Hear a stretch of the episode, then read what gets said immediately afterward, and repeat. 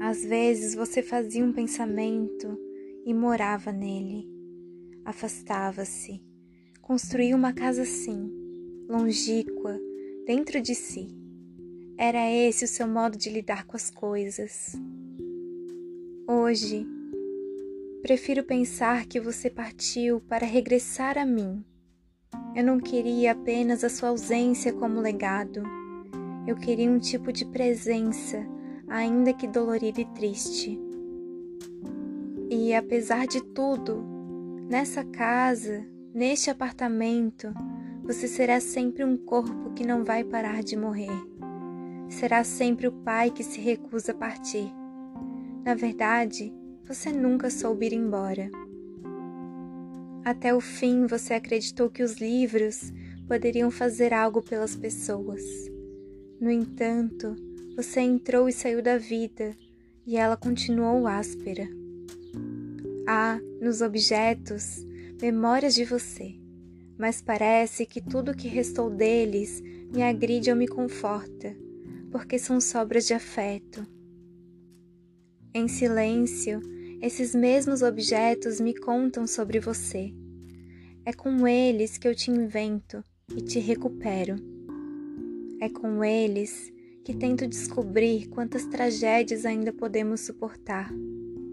Talvez eu deseje chegar a algum tipo de verdade, não como um ponto de chegada, mas como um percurso que vasculhe os ambientes e dê início a um quebra-cabeça um quebra-cabeça que começa atrás da porta da sala, onde encontro um alguidar de argila alaranjada.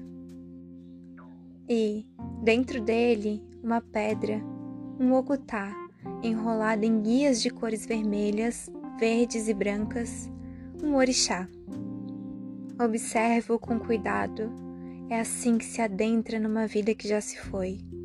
Tiro o ocutá do alguidar, Lembro o dia em que você me disse que sua cabeça era de Ogum e que isso era ter sorte, porque Ogum era o único orixá que sabia lidar com os abismos. Lembro que foi de sua boca que escutei pela primeira vez a palavra abismo, a palavras que guardamos na infância porque nos confortam.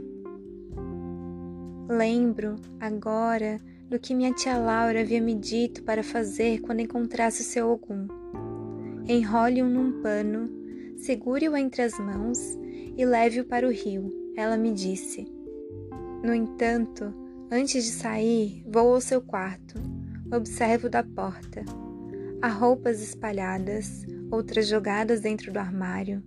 Sobre a mesa, a caneta sem tinta, meias sem par misturadas a notas de supermercado.